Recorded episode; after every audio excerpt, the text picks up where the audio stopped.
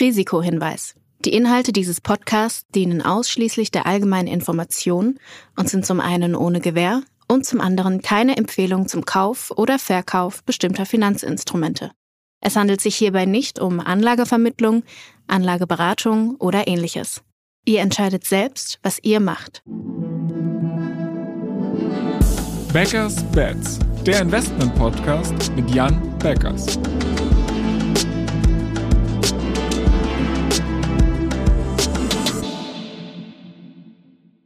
Moin Jan.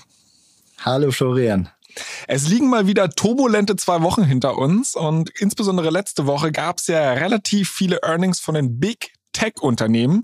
Die haben alle reported. Wie hast du das grundsätzlich wahrgenommen? Ja, es war auf jeden Fall eine, eine spannende Woche mit ja auch ganz äh, gemischten Unternehmensergebnissen an, äh, muss man sagen, und auch ganz unterschiedlichen Reaktionen der Aktien hinterher. Und das finden wir ja grundsätzlich eigentlich ganz gut, wenn, äh, ich sag mal, nicht alles einhellig nach oben gepeitscht wird und nicht alles einhellig nach unten geht, sondern wenn es einfach so ein bisschen eine Differenzierung gibt, je nachdem, wer dort gerade wie geliefert hat. Und das fand ich eigentlich, äh, war, war, war ganz, war ganz gut ausdifferenziert, wie der, wie der Markt dort reagiert hat. Okay, dann lass uns doch mal ganz konkret reingehen. Was hast du beobachtet? Was waren für dich die dominierenden Trends und was kann man daraus vielleicht lesen? Also sicherlich ganz dominierend und Amazon hat es gezeigt äh, und wir hatten ja auch vorher schon mal drüber gesprochen, ähm, sehr sichtbar in vielerlei Hinsicht in Daten, die wir lesen, aber jetzt ja auch in den Unternehmensergebnissen. Äh, E-Commerce hat einfach eine massive Schwächephase in Q1, die sich in Q2 auch, glaube ich, eher nochmal beschleunigen wird von dem, was, was wir sehen und, äh, und mitbekommen. Und äh, das hat natürlich Amazon an der Stelle richtig äh, erwischt mit irgendwo minus 15 15 Prozent. Das sieht man nicht allzu oft nach Amazon-Zahlen. Ähm, an der Stelle kann man sagen, Amazon hat, glaube ich, einfach überschätzt die Nachfrage, hat sehr viel Kapazität äh, an der Stelle aufgebaut ähm, und wurde jetzt von dieser Nachfrage Abschwächung ziemlich böse überrascht. Gleichzeitig das Cloud-Geschäft hat sich positiv äh, äh entwickelt ähm, äh, wie wir es auch bei Microsoft äh, dann äh, sehen konnten, dass dort eigentlich die Dynamik weitergeht. Äh, Enterprise-Nachfrage äh, nach Digitalisierung, nach Cloud bleibt weiterhin recht stark, zumindest bei den guten Anbietern. Und insofern am Ende hat es aber nicht gereicht. Amazon wurde hart abverkauft. Wir sind recht froh, weil wir hatten die Aktie zwischendurch im Quartal auch mal äh, im Portfolio, ähm, haben dann aber die Schwäche gesehen und sind äh, zum Glück äh, rechtzeitig äh, raus gewesen an der Stelle ich würde an der Stelle vielleicht nochmal ein bisschen konkreter auch auf Amazon eingehen, weil du hattest jetzt gerade schon gesagt, dass das Cloud-Geschäft relativ stark performt hat. Und viele Beobachter sagen ja eigentlich, dass AWS so das Kronjuwel von, von Amazon ist und vielleicht auch generell überhaupt den Marktwert von Amazon bestimmt. Also ist dieser 15% Dip, den wir jetzt gesehen haben, nicht eine geniale Möglichkeit, sich dieses Cloud-Kronjuwel ins Portfolio zu packen? Oder sagst du, uh, der E-Commerce-Downturn ist so hart, da wird es nochmal weiter weiter nach unten gehen, lieber jetzt die Finger von weglassen? Also ich glaube, ähm, an der Stelle kann man auch noch ein bisschen warten oder es gibt andere spannendere Investment äh. Äh, ich würde definitiv sagen, das Cloud-Geschäft von Amazon ist wertvoll und wird auch noch wertvoller werden äh, in Zukunft.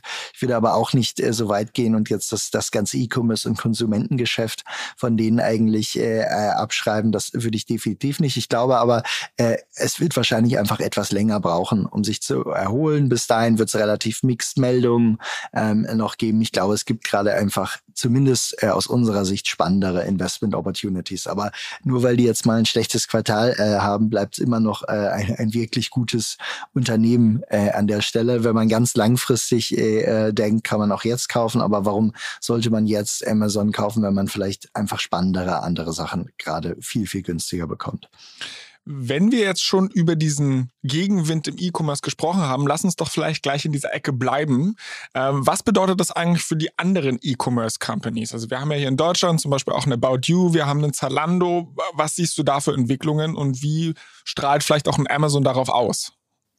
Also Ende haben wir ja auch, wir sehen es ja auch in den Aktienwerten, die haben ja alle massiv gelitten, auch in den, äh, in den letzten äh, Wochen und Monaten. Das heißt, der Markt ist relativ schlau eigentlich. Es gibt ja einigermaßen äh, viele Daten auch und äh, ähm, äh, insofern werden E-Commerce-Companies relativ häufig auch schon vor den Earnings verkauft. Es war eigentlich auch für uns eher noch überraschend, wie viel Raum noch nach unten war äh, bei den bei den Earnings, weil man äh, sagen kann, bei E-Commerce-Unternehmen ist häufig auch schon einigermaßen viel eingepreist, wenn es dann in die Earnings reingeht. So, jetzt kann man aber sagen, dadurch, dass sich die Nachfrage vielfach einfach auch noch ins Quartal zwei abschwächt und wir das auch insbesondere in Europa äh, an der Stelle äh, sehen können, ähm, ist es jetzt nichts, auf das wir jetzt gerade näher setzen und haben uns da auch äh, in, vor einigen Monaten schon eigentlich äh, sehr klar dagegen äh, positioniert. Wird es jetzt so bleiben? Ist E-Commerce jetzt dazu verdammt, dass es gar nicht mehr weiter wächst? Nein, das ist glaube ich, genauso falsch wie zu denken,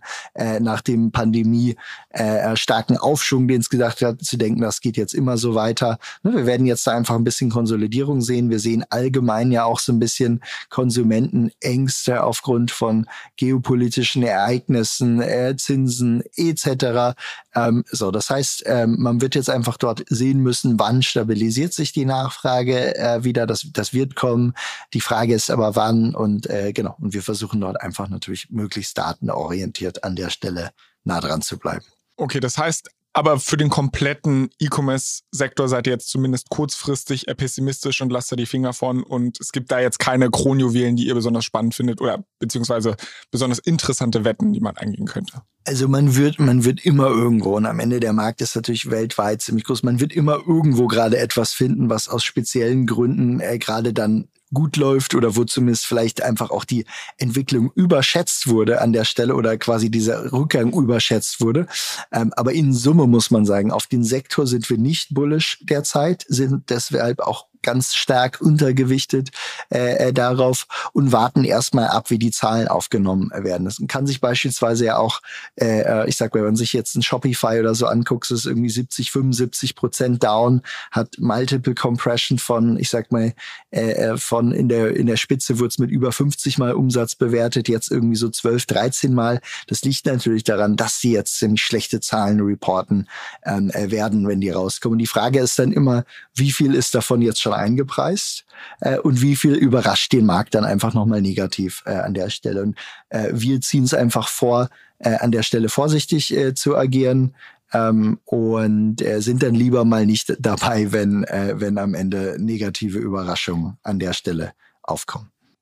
Okay, jetzt gab es aber letzte Woche ja nicht nur Amazon, die als Big Tech-Unternehmen oder andere E-Commerce-Unternehmen, die letzte Woche reported haben, sondern halt, wie gesagt, aus dem großen, schweren Tech-Bereich noch das ein oder andere Unternehmen. Äh, was ist dir da besonders aufgefallen, neben Amazon?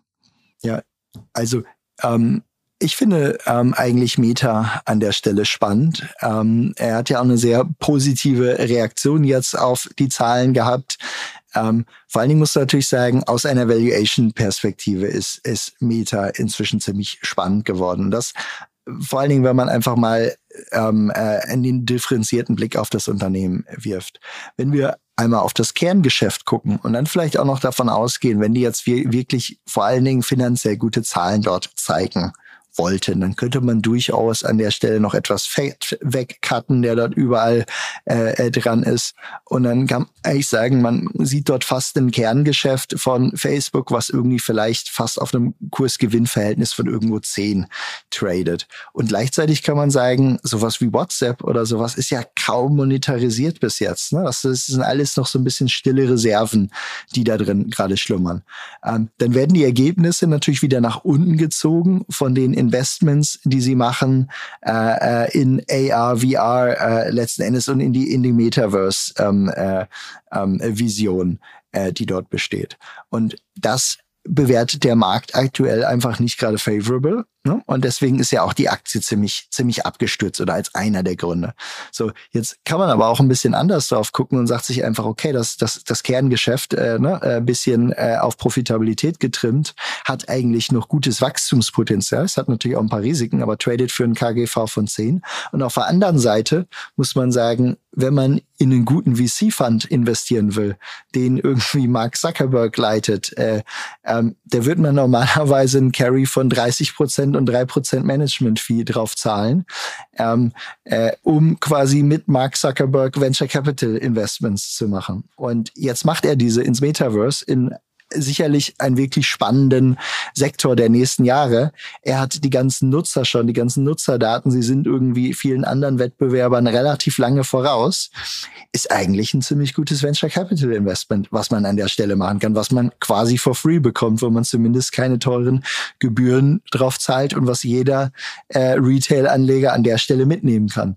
Und äh, wenn man so betrachtet, finde ich, ist es eigentlich ein ziemlich spannendes Setting. Vor allen Dingen, wenn man dann auch sieht, okay, sie haben seit dem Absturz im Quartal eigentlich auch ein paar Hausaufgaben gemacht. Das heißt, 20 Prozent der Zeit auf Instagram äh, wird jetzt eben schon mit Shortform-Video verbracht. Und insofern kann man sagen, ähm, äh, man, äh, es gibt zwar weiterhin Risiken dort. Ne? Äh, Social Media ist schnelllebig irgendwo, aber am Ende hat man mit äh, Zuckerberg und Co. ein wirklich kompetentes Team, ähm, wo man jetzt zu Preisen reinkommt. Äh, ne, da äh, äh, würde ich sagen, äh, äh, mehr Upside auf jeden Fall als, als Downside hier. Und äh, so hat es ja auch der Markt letzten Endes dann bei, äh, bei, bei Meta an der Stelle aufgenommen.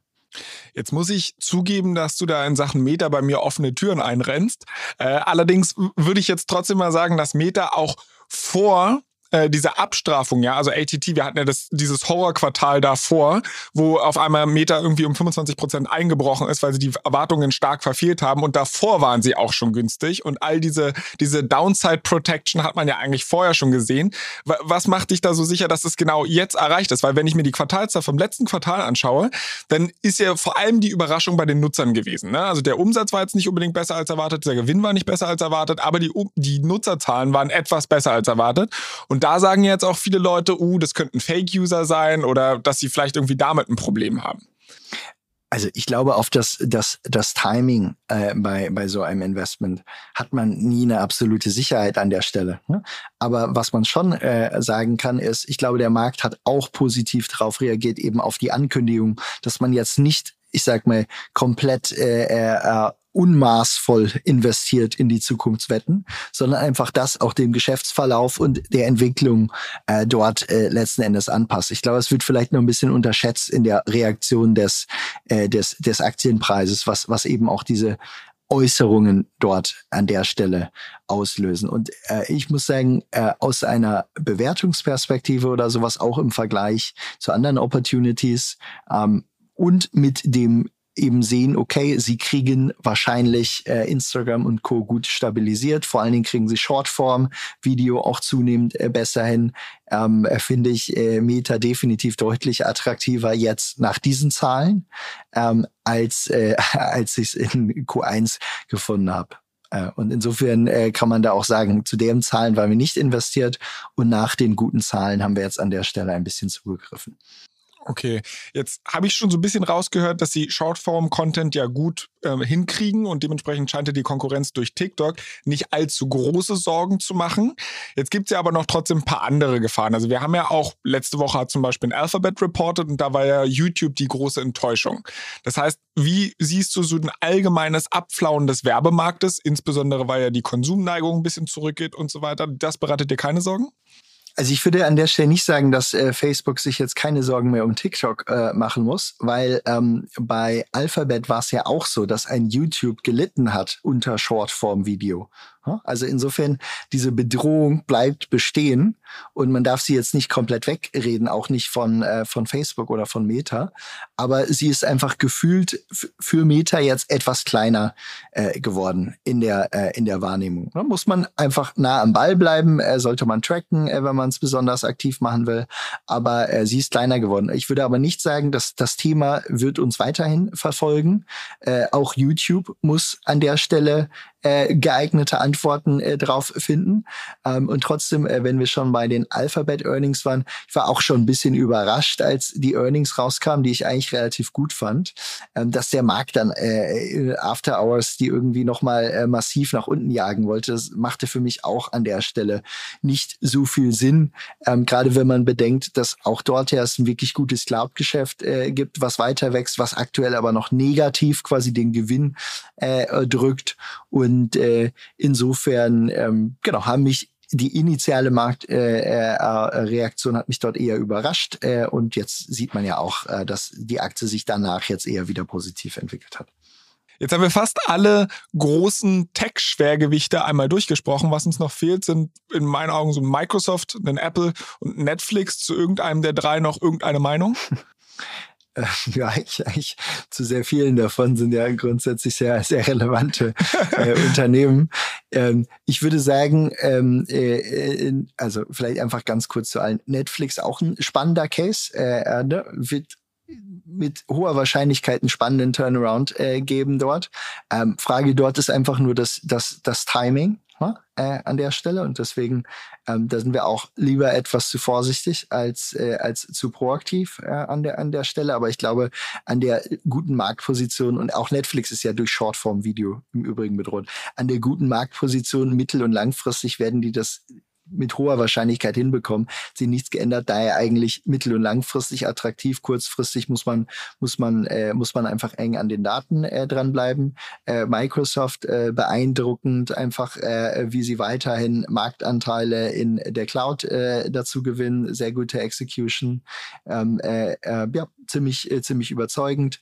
Äh, Apple äh, insgesamt äh, solide Zahlen. Ähm, äh, äh, die Aktie wurde ja dann nur eigentlich äh, quasi geschockt nachbörslich von dem Kommentar zu Supply Chain äh, Problemen ähm, äh, an der Stelle. Ähm, ich persönlich sehe auch noch ein paar weitere Risiken für, für, für Apple, beispielsweise, ob sie wirklich dauerhaft 30 Prozent im App Store von allen für immer nehmen können.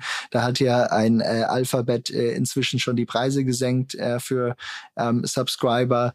Ähm, genau. Und äh, in, in, insofern, äh, ich sag mal, in, in Summe waren das, glaube ich, jetzt äh, keine ganz schlechten äh, Earnings äh, von, äh, von, von, von Big Tech, aber eben mit einer ganz unterschiedlichen Streuung und das ist ja eigentlich was was Positives, wenn der Markt wieder wirklich auf Unternehmenszahlen an der Stelle guckt und jetzt nicht äh, äh beliebig alles hochjubelt oder oder oder alles abverkauft an der Stelle. Okay, dann lass uns vielleicht mal einmal rauszoomen von diesen Tech-Earnings auf den generellen Gesamtmarkt, den Nasdaq, den S&P 500. Wie hast du da die letzten zwei Wochen erlebt?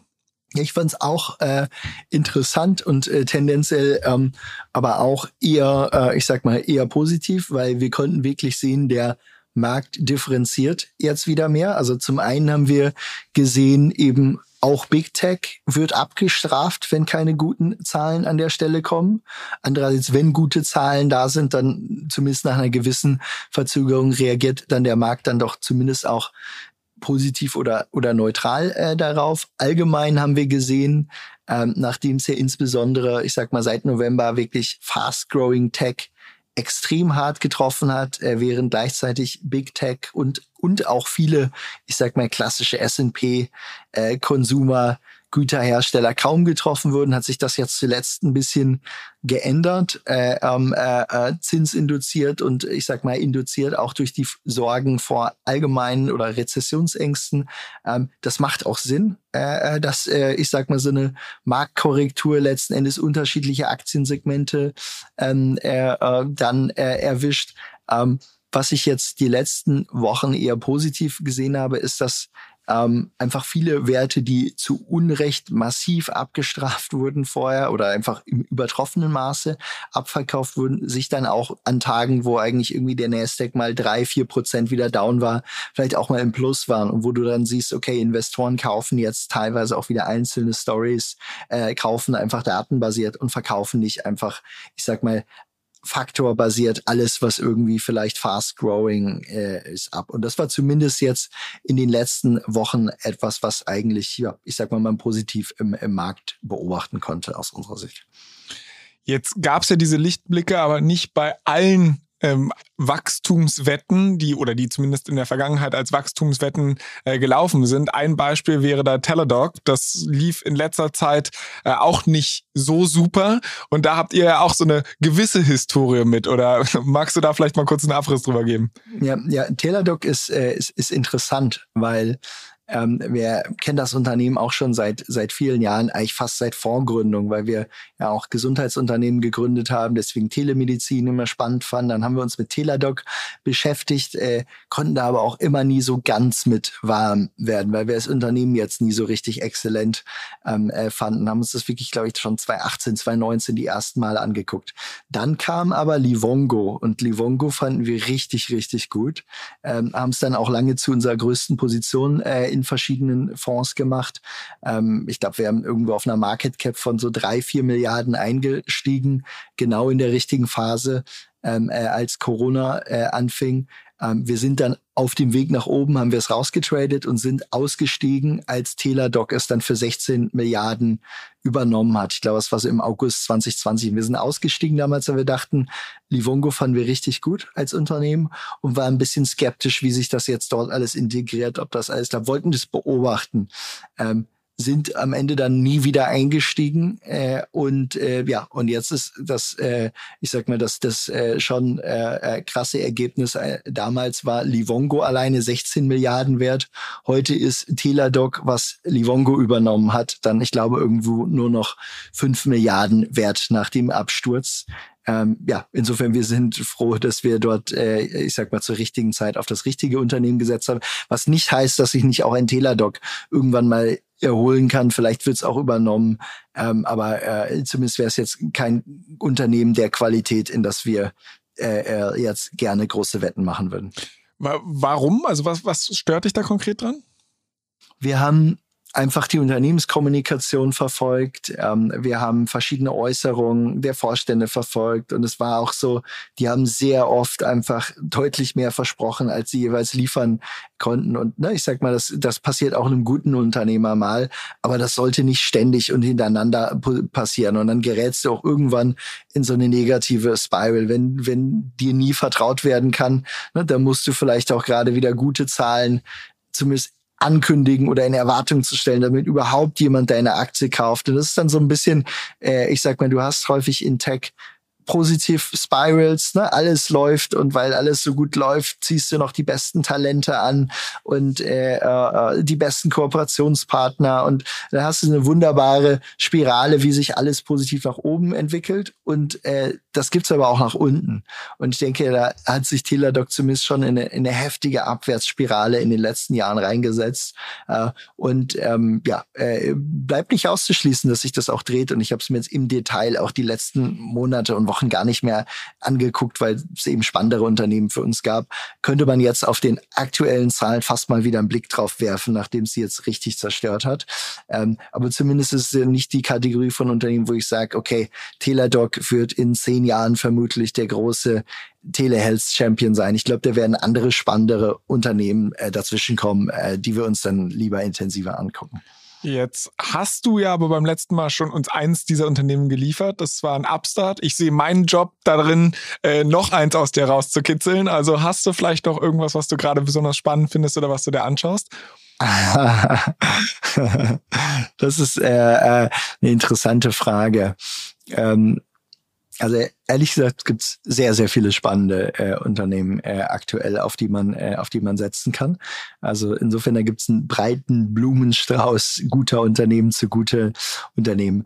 Eins, was wir jetzt mal beispielhaft nennen könnten, ähm, wäre, weil sie auch, ich glaube, am Freitag reporten sie Zahlen und wir glauben, dass sie ziemlich gut ausfallen sollten, ähm, ist äh, Open Door.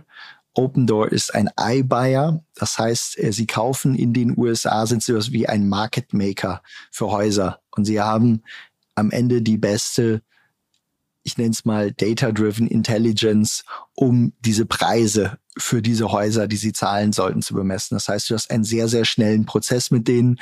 Ähm, du bewirbst dich dort, dein Haus zu verkaufen und die können es dir eigentlich innerhalb von ein paar Tagen zu einem recht fairen Preis abkaufen, äh, machen es fertig äh, und haben hinterher dann beim Wiederverkauf noch eine ganz auskömmliche Marge drauf. Der Markt ist ein bisschen skeptisch auf das Geschäftsmodell, weil äh, Zillow ist letztes Jahr aus dem Markt ausgestiegen. Die haben selber nicht hinbekommen. Die waren einfach deutlich schlechter im Pricing äh, und in vielen anderen Themen als, äh, als Open Door, wie unsere Zahlen uns äh, zeigen. Äh, und insofern insgesamt hat es super viel Negativität auf den Real Estate-Sektor gegeben, auch wegen äh, Zinsen.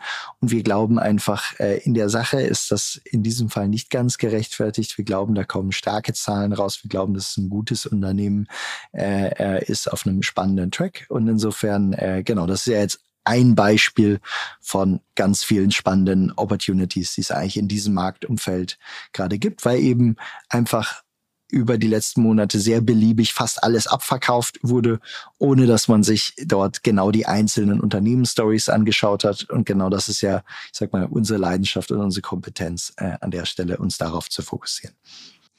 Okay, das heißt für mich, ich werde einen ganz genauen Blick darauf werfen, was Open Door am, am Freitag reporten wird und dann werde ich dich in zwei Wochen nochmal darauf ansprechen. Äh, bis dahin wünsche ich dir alles Gute und ich freue mich auf jeden Fall, wenn wir das nächste Mal äh, darüber sprechen also in zwei Wochen hatten wir geplant, glaube ich, den Niklas von Delivery Hero einmal in die Sendung zu holen, um über sein Geschäft zu sprechen. Okay, jeder Zuhörer sollte spätestens jetzt wissen, dass es sich lohnt, bis zum Ende dran zu bleiben, wenn, wenn Jan hier solche äh, Katzen aus dem Sack lässt und solche Geheimnisse droppt. Also sprich, wer bis zum Ende gehört hat, weiß jetzt schon mal, dass wir in zwei Wochen eine Überraschung für euch geplant hatten. Ähm, die Überraschung ist jetzt dahin, aber ich freue mich auf jeden Fall, dass wir in zwei Wochen mit Niklas dann gemeinsam sprechen und bis dahin, alles Gute, Jan. Also, bis dann. Ciao. Ciao, ciao.